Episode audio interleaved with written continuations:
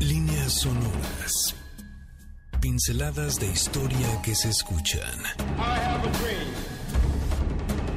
Hilos que se entretejen en el gran telar de la historia. Eventos que definen nuestro presente y que nos transportarán al futuro. Oh my God, another plane has just hit, it hit another building, Esto es Líneas Sonoras, pinceladas de historia que se escuchan con Carlos Carranza. Bienvenidos. Hola, ¿qué tal? Buenas tardes.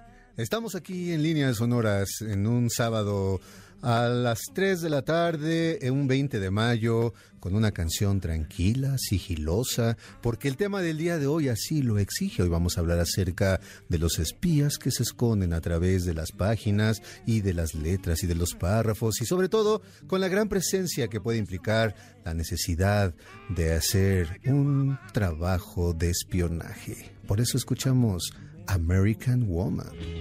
Tampoco es así como tan literal todo el asunto. Necesitamos entrar con toda la fuerza. Estamos ya aquí en líneas sonoras en el MBS 102.5 de tu FM. Estamos aquí en la cabina transmitiendo en vivo. Es un gusto y un placer poder compartir contigo esta tarde en el cual seguramente estás. Si estás comiendo como siempre, te deseamos un muy buen provecho. Levanta la copa y brindemos, por supuesto, por la posibilidad de estar juntas y juntos una vez más. Si estás en el transcurso de un camino, si estás trabajando en algún transporte público, eh, te deseamos el mejor camino y sobre todo que tengas mucha concentración y que nos permitas acompañarte en cada kilómetro de tu recorrido. Si estás trabajando, calma, ya llegará el momento en el cual puedas dejar ya el trabajo y divertirte, pero regálanos la oportunidad también de compartir esta tarde. Y como debe de ser, siempre estamos aquí con toda la actitud. En la cabina está por supuesto Checo, Víctor y el día de hoy vamos a felicitar a Gina porque es el día del psicólogo, así es que hoy no será solamente la titular de los teléfonos, sino también vamos a festejarla. Los teléfonos en cabina 55 51 66 1025. Esto es Líneas Sonoras y estamos con todo el ritmo. Y como ya te había dicho, nuestro programa del día de hoy está dedicado a los espías, a las espías. Pero no solamente estamos hablando de esos personajes tan cinematográficos y que ya podemos conocerlos, pero tal vez el día de hoy vamos a dedicarnos a hablar de algunas escritoras, escritores o ciertos libros en los cuales hablaba justo de este pues podemos llamarle oficio o quizá profesión, pero de todos modos es una dimensión de personajes que para nosotros ha sido como muy seductora y seductora gracias precisamente a esos tratamientos que se le ha dado en la cinematografía. Siempre vienen a nuestra cabeza personajes como James Bond, Matahari, en fin, tantos y tantas que la historia se ha encargado también de idealizar o de crear leyendas alrededor de su trabajo, de eso que eso que hacían además de una manera paralela a lo que desarrollaban de manera cotidiana. Por eso el día de hoy vamos a hablar de algunas escritoras y escritores que están justo ahí en la en el ojo del huracán con respecto al espionaje. Te recuerdo nuestros teléfonos en cabina 55 51 66 1025 y la pregunta del día de hoy va a ser algo creativa, sencilla pero creativa. ¿Cuál sería la palabra o la frase clave con la cual tú te darías a conocer o le darías precisamente como esa llave que te permitiera reconocer a alguien que fuera una espía o tú mismo que fueras un o una espía. ¿Cuál es la frase? ¿Cuál será la palabra clave? Y vamos a estar evidentemente a lo largo del programa recibiendo sus respuestas y quizá las más eh, creativas las podemos ir compartiendo y además recuerda que a partir del siguiente segmento tendremos algunos regalos a partir de estas respuestas. Dice Smash Mouth, then the morning comes, pero también podemos decir cuando la tarde ha llegado es programa y es el momento de líneas sonoras. Claro, para comenzar nuestro tema, normalmente recurrimos a la antigüedad.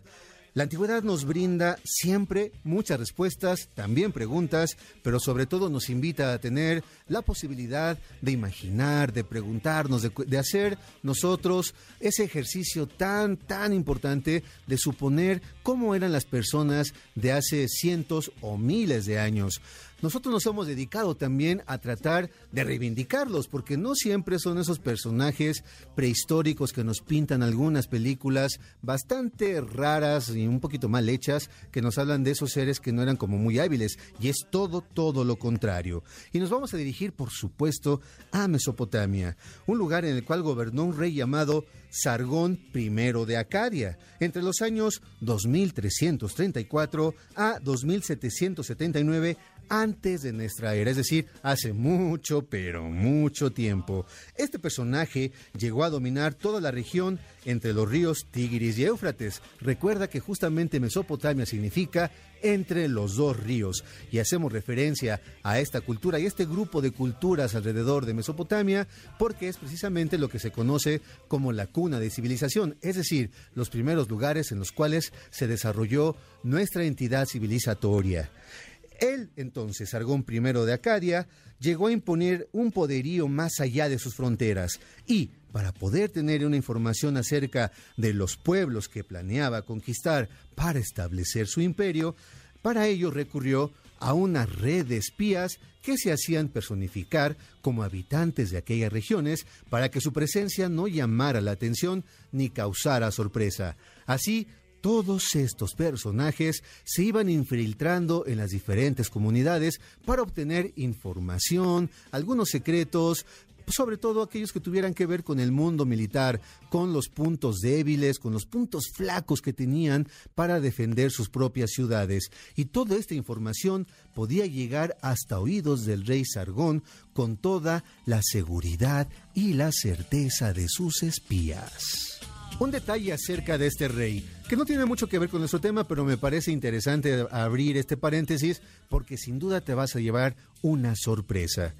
Una de las tantas leyendas que rodean a este personaje llamado Sargón I de Acadia nos dice que su origen es muy peculiar. Fíjate bien, se contaba que era hijo de una mujer que no podía mantenerlo junto a ella, y decidió ella meterlo a una cesta, la cual arrojó a un río que lo conduciría a través de sus aguas y que después sería hallado por una miembro, un miembro de la nobleza, quien lo adoptaría y además lo educaría dentro de su familia hasta convertirse en un hombre muy poderoso en todos los sentidos. ¿La escuchaste bien la anécdota? ¿Te suena la historia? Pues sí, Quizá entre el Moisés bíblico y el rey Sargón I de Acadia hay mucho más que una simple coincidencia. Te recuerdo el teléfono en cabina 55 51 66 1025. La pregunta es, ¿cuál sería la frase secreta o la palabra secreta que utilizarías para poder identificar a una espía o un espía que fuera parte precisamente de la red a la cual seguro tú también pertenecerías? Te recuerdo que estamos aquí en vivo en líneas sonoras y es el momento de hacer una pausa, vamos a ir a respirar un poquito, inventar una de nuestras preguntas y una de nuestras palabras secretas para compartir contigo. Estamos aquí en MBS 102.5. La historia es la ciencia de lo que nunca sucede dos veces. Paul Valery. President Kennedy has been assassinated. It's official now. The president is dead. No te despegues de líneas sonoras. En un momento Regresamos. De la revolución venimos y vamos con sus principios a abrir un nuevo capítulo en la historia de nuestro país. El único deber que tenemos con la historia es reescribirla. Oscar Wilde. Ya regresamos a Líneas Sonoras. Espero que tengas todo lo necesario para seguir con esta misión, nada secreta porque estamos en vivo, y seguramente tenemos la oportunidad de compartir más de una ocasión para mirarnos a los ojos y saber que estamos siendo cómplices del desarrollo de esta misión llamada Líneas Sonoras y que por supuesto estamos aquí para divertirnos juntas y juntos. Y vamos a comenzar con los regalos. Ahí te va. Vamos a regalar ahorita un pase doble para la obra Faustus con la actuación de Silverio Palacios y un gran elenco. Caracterizan la historia de un hombre que vende su alma al diablo por lujuria y poder. La cita es el martes 23 de mayo a las 8 de la noche en el Teatro Wilberto Cantón. Y de una vez vamos a sacar el siguiente regalo. Así es que van a tener ustedes la oportunidad de llamar al 55 51 66 1025 y también solicitar un pase doble para ir al concierto de Tania Libertad el 27 de mayo a las 7 de la noche en el Teatro Esperanza Iris. Y la pregunta es muy sencilla. ¿Cuál sería la palabra o la frase clave con la cual podrías reconocer a una de tus compañeras o compañeros en la red de espionaje en la cual también seguramente participarías y tendrías en tu soundtrack esta canción de Green Day llamada Espionaje? Vamos a comenzar a mandar unos saludos. Y para Mafalda Flowers le vamos a dedicar un saludo especial porque dice que se está mudando de casa y le hace falta y le hace bien un saludito y sentirse acompañada. Así es que Mafalda, ten por seguro que te estarás divirtiendo con nosotros este día y ten paciencia, haz las cosas con calma. Toda mudanza exige mucho, pero mucho esfuerzo y trabajo, pero ojalá que Línea Sonoras te pueda acompañar en esta tarde y puedas llegar a buen puerto a tu nuevo hogar. También quiero saludar a las personas que nos están viendo a través de la webcam en nuestra página www.mbcnoticias.com, a quienes nos escuchan a través también en el radio de nuestra propia página y claro, saludo especialmente a quienes nos escuchan más allá de la Ciudad de México. Hay diferentes lugares donde nos han reportado que nos escuchan y además hoy tenemos un mensaje especial para las personas que nos oyen en Ciudad Juárez. Y Además, quiero saludar a las personas que están conectadas en nuestro Instagram Live. A Ismael Pérez Jiménez, que además nos manda saludos.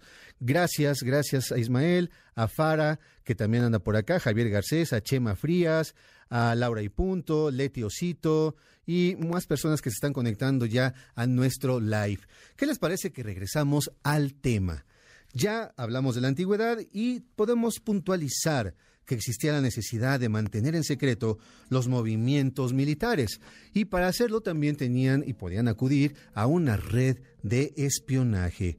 Además, también tenía que salvaguardar las decisiones trascendentales para definir un conflicto y, claro, para formar una suerte de este grupo especializado de espías que iban más allá solamente de portar un disfraz. Era todo en inteligencia porque necesitaban fijarse hasta en los mínimos detalles y aquello que quizá para una mirada tan común como puede ser la nuestra, no podían llamar tanto la atención. Sin embargo, para aquellos que estaban tratando de obtener toda la información necesaria de los movimientos, de los estilos de vida y aquello que podía implicar una debilidad con el enemigo, las y los menores detalles eran siempre lo más importante. Así es que los espías, desde hace tanto, tanto tiempo, eran personas que todo el tiempo estaban al acecho. Así surge de entre las penumbras el nombre de un escritor al que se le reconoce por escribir un tratado militar llamado Poliochértica o Poliocértica o comentario táctico sobre cómo deben defenderse los asedios. Este texto fue escrito en el siglo IV antes de nuestra era. Además, es considerado como el primer texto y el más antiguo que habla específicamente de tácticas y de técnicas militares. En este libro se hace referencia acerca de cómo enviar mensajes secretos, ya fuera usando a personas, utilizando la propia personalidad de la gente. También se habla de usar objetos o inclusive animales. Por ejemplo, para que chequen la creatividad de ya que podía existir en esa época. Este autor decía que alguien podía aportar un mensaje entre las hojas que se colocaban como parte del tratamiento para curar una herida.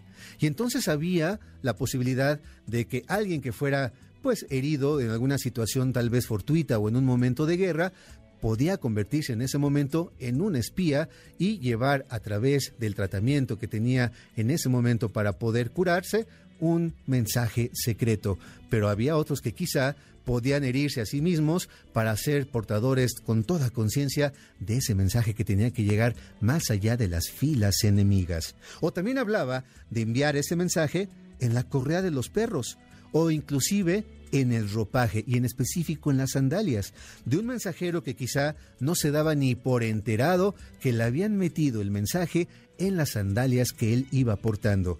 Bueno, a veces el espionaje era un poco involuntario. Retomemos a otro escritor del mundo latino y ahora específicamente en el ámbito de la historia. Este escritor se llama Tito Livio, un historiador romano. También él, en su magna obra acerca de la historia de Roma, nos habla de las estrategias que tenía esta cultura para usar con discreción y sigilo a sus propios espías. Por ejemplo, nos narra cómo en una guerra que sostenían en contra de los etruscos, que además ellos tenían fama también de ser estupendos guerreros y resistían también a todos los embates militares de los romanos que tenían también su propia dimensión y su propia fama de ser muy, pero muy buenos en la guerra, el general en turno decidió enviar a su hermano llamado Fabio Ceso para que espiara el movimiento de esta otra cultura. Pero, ¿cómo lograrlo sin ser sorprendido? Pues de la manera más simple, con un muy buen disfraz de campesino que distrajera la atención de sus enemigos. Así es que este personaje llamado Fabio Ceso se fue especializando en desarrollar un personaje campesino y siendo cada vez más sigiloso, con movimientos muy naturales, y entonces podemos estar hablando de alguien que estaba creando un personaje con todo su vocabulario, los movimientos, las formas de andar, las formas, por supuesto, de ir cultivando la tierra y todo aquello que no pudiera despertar ninguna sospecha, porque además Tito Livio y muchos de los personajes de la antigüedad podían decir que, por ejemplo, en la manera en cómo se tomaban las armas y en específico los arcos, se podía descubrir a alguien que fuera un infiltrado, porque diferentes culturas también implicaba diferente manera de sostener los arcos y las flechas. Hablemos ahora de Julio César. Julio César tenía un cuerpo de espías, pero muy bien desarrollado, llamado los especuladores, los cuales se dedicaban también a estar vigilando a todos aquellos enemigos de la República y en específico los enemigos de Julio César. Se dice inclusive que los especuladores le habían dicho a Julio César que ya había una trama para poder asesinarlos, pero qué tan grande sería el ego de este emperador que no quiso escucharlo y todos ya sabemos lo que significó y lo que significa para nosotros los idus de marzo. Y para hablar también de espionajes, se dice que Julio César tenía una manera de enviar mensajes secretos muy peculiar. Él escribía textos en los que sustituía las letras de las palabras con las letras que se encontraban en la cuarta letra en posición dentro del alfabeto. Es decir, esto parece un galimatías.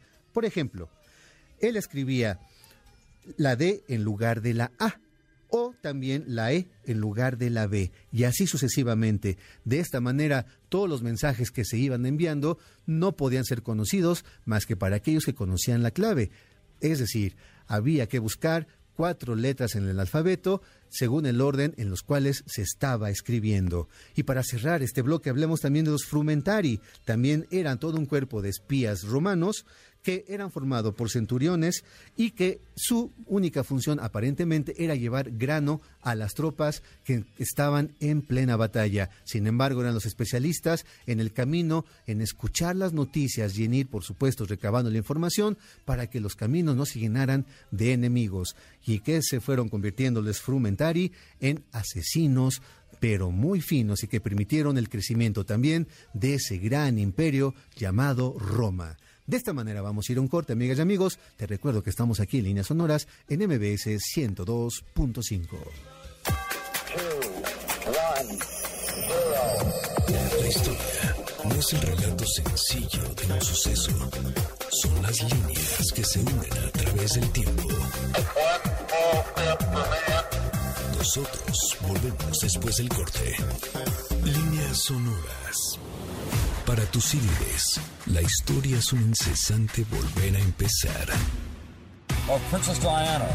French authorities say the driver of her car, her car, was legally drunk at the time of the high-speed fatal crash. Ya estamos de regreso en Líneas sonoras.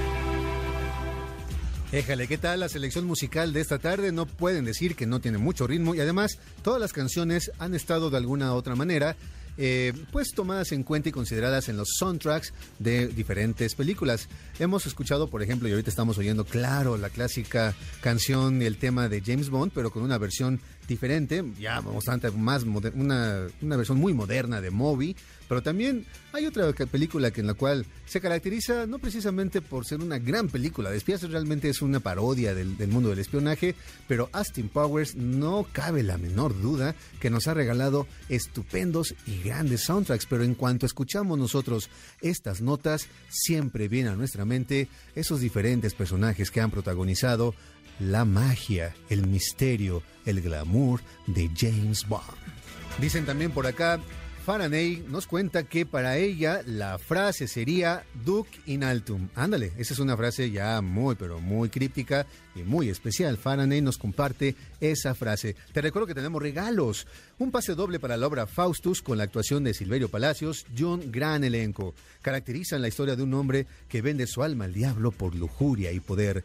La cita es el martes 23 de mayo a las 8 de la noche en el Teatro Wilberto Cantón. Ese tema es fantástico. Yo creo que vamos a retomarlo en unos, en unos sábados porque me parece que hay una cantidad de personajes que según cuentan las diferentes leyendas le han vendido su alma al diablo por diferentes razones. En este caso Faustus por lujuria y poder y entonces tienen la oportunidad de ir a ver esta obra de teatro. También un pase doble para Tania Libertad el 27 de mayo a las 7 de la noche en el Teatro Esperanza Iris, esa extraordinaria y única voz de Tania Libertad.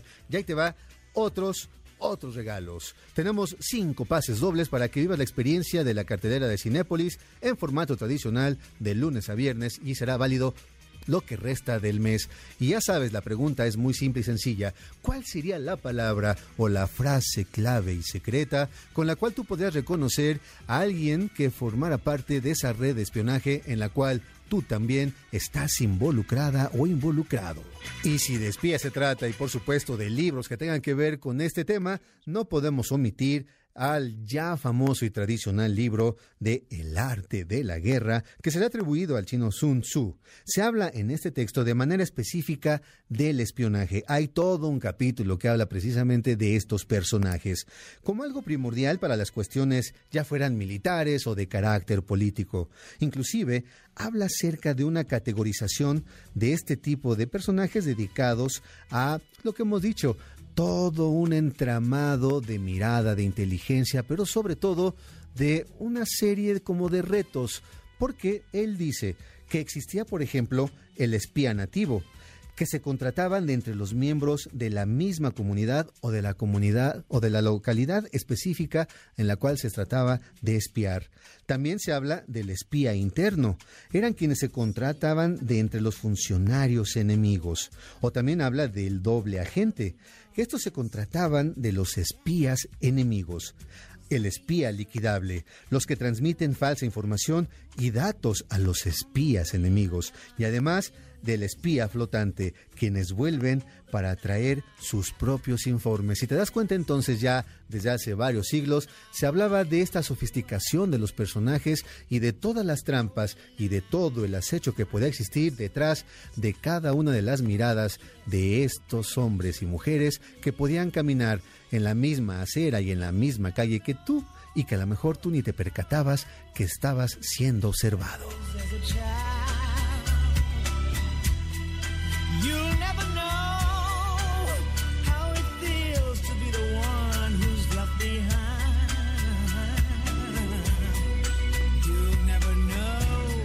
En la Edad Media también existía un complejo entramado de espías. De hecho, se tiene noticia de un libro llamado Stratagemata de Frontinus, en el que se habla de tácticas militares y además se planteaba la importancia del espionaje para el éxito de las diferentes empresas militares. Y en específico, claro, si había espías muy especializados, sobre todo en hablar acerca de esos seres que estaban más allá del continente europeo y que fueron claves para cada una de las cruzadas que se fueron desarrollando a lo largo de los siglos. Pero observemos lo que sucedía de manera específica en lo que hoy conocemos como España, en la Hispania antigua, que además fue eh, de una manera invadida por el mundo árabe, por la cultura árabe, y esa cultura estuvo ahí durante casi 800 años y sobre todo la parte sur que se conoció como el Al-Andalus y que hoy por supuesto llamamos Andalucía.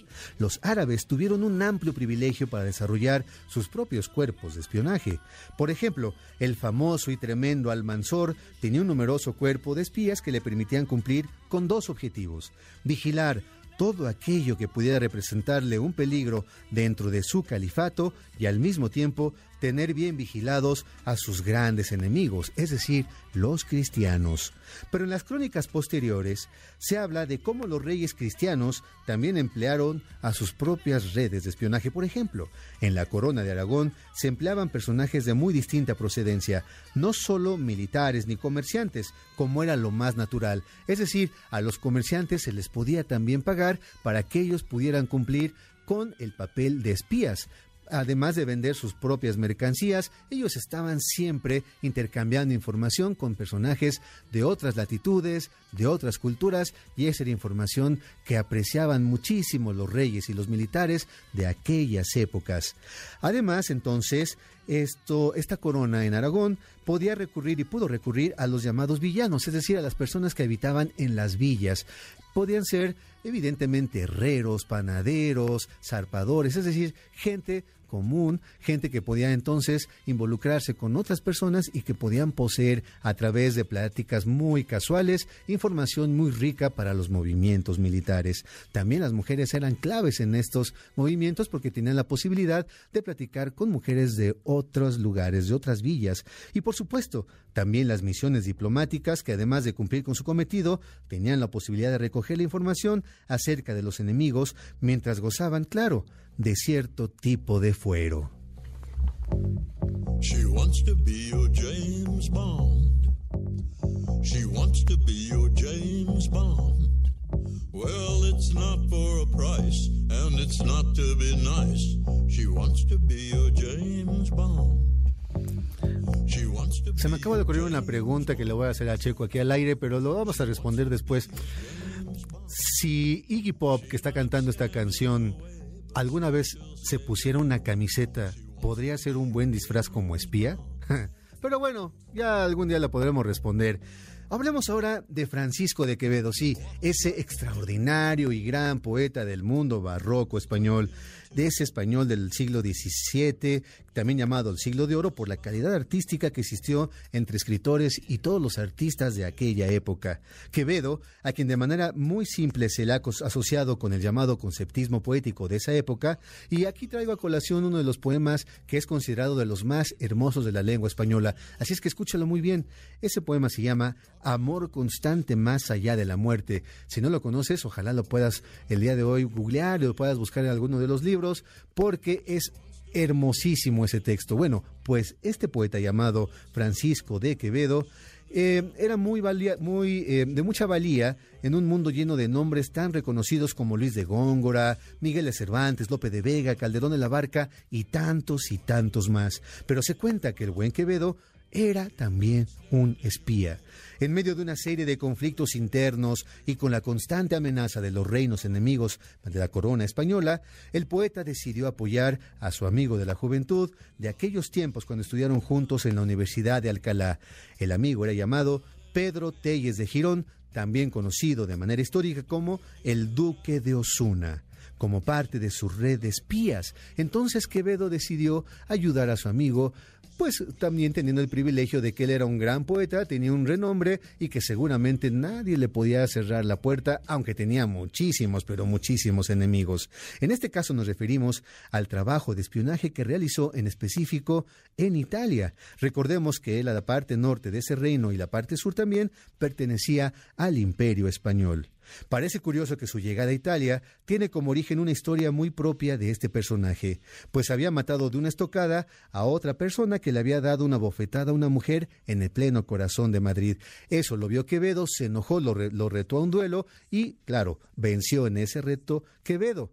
El pretexto es entonces que él tuvo que huir de la justicia, pero en realidad tenía ya detrás de sí una misión, ir a Italia y convertirse en un espía a favor del duque de Osuna, y de esa manera también permitió diferentes cuestiones, porque el duque también triunfó de una manera muy especial, sobre todo en las querellas y en, el- en las diferentes problemáticas que tenía, en específico con el ducado de Venecia.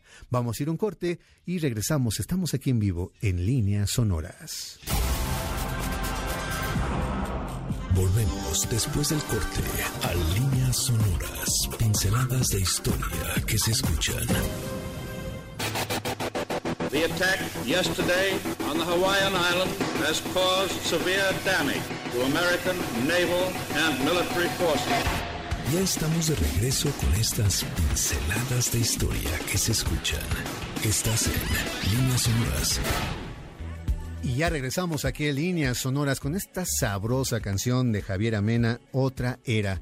Fantástica canción para comenzar ya también a ir eh, cerrando el changarro, ya cerrar líneas sonoras, pero todavía nos queda un bloque. Te recuerdo que tenemos regalos. Tenemos cinco pases dobles para que vivas la experiencia de la cartelera Cinépolis en formato tradicional de lunes a viernes, válido todo el mes. También tenemos el concierto, un pase doble para que vas a disfrutar a Tania Libertad el 27 de mayo a las 7 de la noche en el Teatro Esperanza Iris. ¿Y saben qué? La semana pasada también nuestra querida amiga Ligia Urroz, que fue nuestra invitada, estaba tan emocionada que nos mandó más libros. Así es que tenemos tres ejemplares del libro La muralla que nos obsequia nuestra amiga escritora Ligia Urroz. La palabra, o mejor dicho, la pregunta es muy sencilla. ¿Cuál sería la palabra o la frase secreta con la cual tú podrías identificar a esa espía o ese espía que formara parte de tu propia red de espionaje en la cual, claro, tú estarías siendo una y uno de los protagonistas? Y como ya es costumbre también aquí en Líneas Sonoras, te vamos a hacer una serie de sugerencias que puedes tú tomar en cuenta para que durante la semana puedas divertirte y programarte alguna visita o escuchar alguna conferencia. Y esto entonces es Cajón Desastre. Prepara tu agenda y tu libreta para que tomes nota y disfrutes de la cultura durante toda la semana. La Feria del Libro de la Frontera es uno de los eventos culturales más importantes de la frontera norte del país, ya que ha sido, a través de todos estos años, un significativo espacio de intercambio sociocultural, literario, periodístico, artístico, académico y editorial. Un espacio en el que participan múltiples voces e ideas provenientes de contextos tan diversos como sucede en la frontera misma. Es por ello que este año el equipo de la FELIF se encuentra trabajando con entusiasmo para ofertar un programa de actividades que fomenten la lectura y la escritura. Con el lema Las palabras hacen al mundo, del 25 de mayo al 4 de junio en el Centro Cultural Paso del Norte en Ciudad Juárez, sucederá uno de los eventos culturales más importantes del norte del país. Más de 350 actividades, como talleres, clases magistrales y espacios de diálogo, son las que se llevarán a cabo, y se contará con figuras como Helena Poniatowska, Elmer Mendoza, Valeria Luiselli o Alberto Chimal. La programación completa la puedes encontrar en nuestro Facebook o Instagram. Estamos como Feria del Libro de la Frontera. Manual de dibujo al rojo vivo es el título de la exposición que está próxima a inaugurarse este jueves 25 de mayo en la Galería Espacio Alternativo del Centro Nacional de las Artes Río Churubusco 79. Es una exposición de Otto Cázares, un artista que, bueno, es difícil hablar de uno mismo en tercera persona, pero del que les puedo decir que llevó adelante un curso de dibujo por correspondencia, por correo postal. En esta época de tecnologías digitales, se dio a la tarea de mandar sobres cerrados con lecciones de dibujo a la antigua usanza. De eso va esta exposición. Muestra las 15 lecciones de este curso, así como todos los elementos que lo acompañaron, videos, programas de radio y otros procesos experimentales que creo que pueden ser muy interesantes para el público de línea sonora. ¿Qué les parece que vamos compartiendo ya otras anécdotas acerca del espionaje? Llega hasta nosotros uno de los personajes más famosos de este tipo. Se trata del conocido Richborg, que nació en un, en- en- mejor dicho, que nació en el siglo XVIII y además tuvo como escenario de sus operaciones esa Francia tan convulsa del presente siglo en el cual pues también se estaba desarrollando no solamente la monarquía absoluta, sino posteriormente también la Revolución Francesa. Lo que sobresale de manera evidente son sus características físicas, pues era el célebre espía que medía apenas 58 centímetros de altura. Rixborg había practicado había participado en la conocida Revolución Francesa y, como bien lo suponen, el espionaje de aquellos días era algo que no se podía ignorar. Eran muchísimas las facciones que este pequeño se dejaba contratar por quien le ofreciera una muy buena plata. Entonces era capaz, como ya lo habíamos dicho, de pues servirle a diferentes amos al mismo tiempo, al mejor postor, pero ¿cómo creen que lo hacían? A ver, echamos a andar la imaginación. Imaginemos entonces que un personaje con tal estatura podía contribuir al triunfo de una u otra facción de la revolución, pues se cuentan en las crónicas que se disfrazaba ni más ni menos que de bebé y además era colocado depositado en un carrito especial para bebés, bien tapadito y con un disfraz fantástico que además pues no llamaba la atención porque podía pasar por un bebé. Y además todo eso servía para que no llamara para nada la atención. Se contrataba de manera específica a una niñera quien lo llevaba cerca de donde estaban los miembros de la facción a espiar, ya fueran vigilantes, políticos o gente prominente, y se los encargaba con cualquier pretexto para ir a comprar algo, para realizar alguna tarea, y entonces ahí se quedaba ese pequeño bebé estando esperando a su mamá, pero en realidad se trataba de Richburg, este gran espía. Aquellos personajes no desconfiaban de un bebé que cuidaban y hablaban con toda naturalidad, lo cual era perfectamente aprovechado por el pequeño que prestaba toda la atención posible y obtenía la información necesaria. Y además de esa peculiaridad de su físico, también se le reconocía porque tenía una memoria auditiva como pocas en la época. ¿Saben también quién era un espía? ¿Han escuchado ustedes hablar del autor de Robinson Crusoe? Pues bueno, también Daniel Defoe había pertenecido a un cuerpo de espionaje de la época. Se había llevado él toda la confianza de alguien muy importante que era pues un enemigo de la propia corona, era enemigo de Guillermo I, rey de Inglaterra, pero él se había hecho amigo pues de diferentes personajes y gracias a un texto satírico había sido condenado Robert Harley, que era alguien muy influyente para la época, lo salvó de la condena y se convirtió en un espía a favor precisamente de todos los movimientos que Robert Harley tenía detrás de él. Entonces Daniel Defoe también era un espía. ¿Has escuchado hablar de Voltaire? Claro, si hablamos de la Revolución Rusa no podemos dejar hablar de Voltaire. Pues resulta oh paradoja, que Voltaire se había convertido también en una edad muy temprana en un espía del propio Luis XV y se había dedicado a espiar a Federico el Grande, quien había sido todo un aficionado a los filósofos, a los artistas franceses, y él se había dedicado a invitar a aquellos que pudieran evidentemente aceptar esa invitación a ir a su propio reino, y se convirtió en amigo de Voltaire, y resultó que Luis XV le había encargado pues que espiara a su enemigo y resultó que gracias a Voltaire podían entonces hacer la posibilidad de juntarse dejar de ser enemigos para declararle la guerra juntos, ni más ni menos que a Inglaterra. Y ya para ir cerrando, pues otras simples y sencillos datos.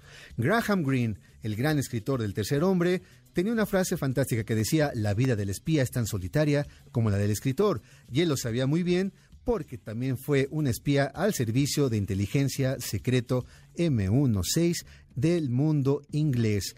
John Le Carré también había estado en el M5, M15, M16, también había sido un espía y él se encargó de inventar y de crear al agente Smile, que además es muy importante para todo el tipo de literatura de espías. Y claro, cerramos con Ian Fleming, quien había sido parte de la División de Inteligencia Naval, en teniente comandante, y había participado durante la Segunda Guerra Mundial, y claro, él sabía perfectamente de qué se, trataba, se, se trataba ser espía, y no tuvo ningún empacho en escribir un libro llamado Casino Royal, en el cual el gran protagonista era ni más ni menos que el gran James Bond. Amigas y amigos, de esta manera vamos a cerrar líneas sonoras. Te voy a dejar en compañía del gran Sergio Almazán y no quiero cerrar el programa sin felicitar a la gran productora del, productora del Cocodrilo, Janine, que el día de hoy está celebrando su cumpleaños. Gracias a Víctor en los controles, por supuesto a Checo en la producción, a Gina en los teléfonos, pero sobre todo gracias a ti que me has permitido acompañarte durante esta tarde.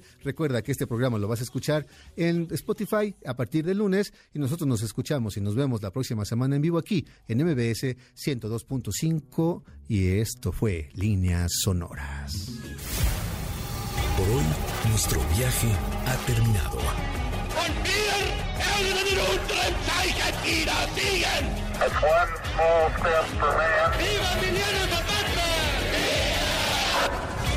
Esta máquina del tiempo volverá a despegar la siguiente semana.